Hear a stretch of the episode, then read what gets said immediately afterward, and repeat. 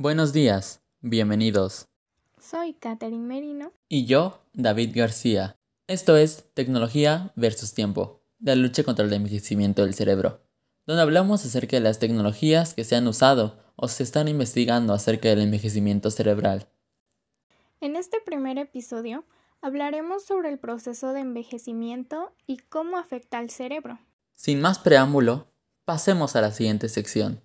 Por un cerebro joven. Comencemos. El envejecimiento es un proceso de deterioro anatómico que se realiza con el paso del tiempo. El cerebro controla a todo el organismo, por lo que su envejecimiento es de gran importancia, además de que es el principal consumidor de oxígeno y glucosa. Tiene una tasa metabólica muy alta y acumula muchos radicales libres que están relacionados con el envejecimiento. ¡Wow! No imagino el descontrol que tendría mi cuerpo si mi cerebro empieza a envejecer tan rápido. Sí, lo sé. Bueno, sigamos. El cerebro humano disminuye progresivamente su masa en relación al envejecimiento, a una tasa de aproximadamente un 5% de su peso por década desde los 40 años de vida. Durante este proceso, las neuronas disminuyen de tamaño, se alteran los receptores de neurotransmisores y existen cambios en sus propiedades electroquímicas.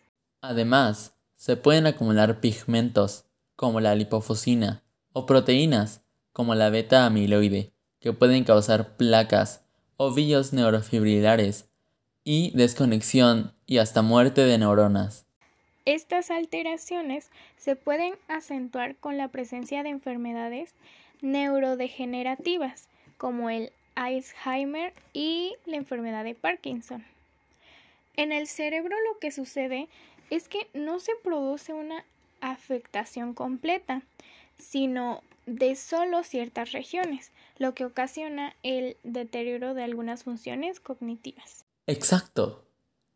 Y bueno, los sistemas neuronales más afectados son los que sintetizan los neurotransmisores acetilcolina, noradrenalina y dopamina.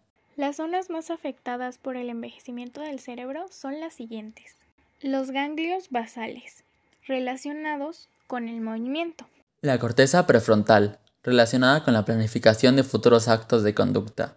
La corteza cingulada, que se encarga de la interfaz interacción-acción. El núcleo accumbens, que este es encargado de las emociones. Y el hipotálamo, relacionado con la producción de hormonas. Por otro lado, las partes de la corteza cerebral que no presentan pérdidas neuronales significativas son la corteza entorrinal, que provee de información sobre aprendizaje y memoria. La corteza temporal superior, que esta es relevante en diversas funciones cognitivas. Y por último, el hipocampo, que está relacionado al aprendizaje de regulación, la memoria y la navegación espacial.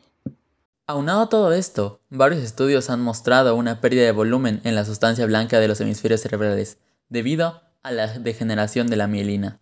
La mielina proporciona el aislamiento de las fibras nerviosas y permite que la información que circula a través de las neuronas no se vea interferida o alterada por otras corrientes de fibras nerviosas cercanas.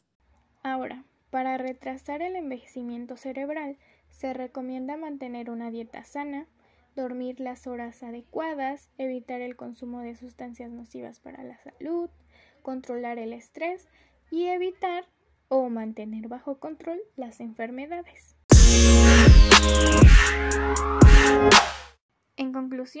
Debemos de cuidar nuestro cerebro, ya que, como vimos anteriormente, este es encargado de muchas actividades de nuestro día a día. Bueno, esto ha sido todo por el día de hoy, y no olvides escucharnos en el próximo capítulo. Te recordamos que cada domingo subiremos un nuevo episodio. Así que, esto fue Tecnologías versus Tiempo, la lucha contra el envejecimiento del cerebro. Nos vemos en el siguiente episodio. Hasta la próxima. Deus.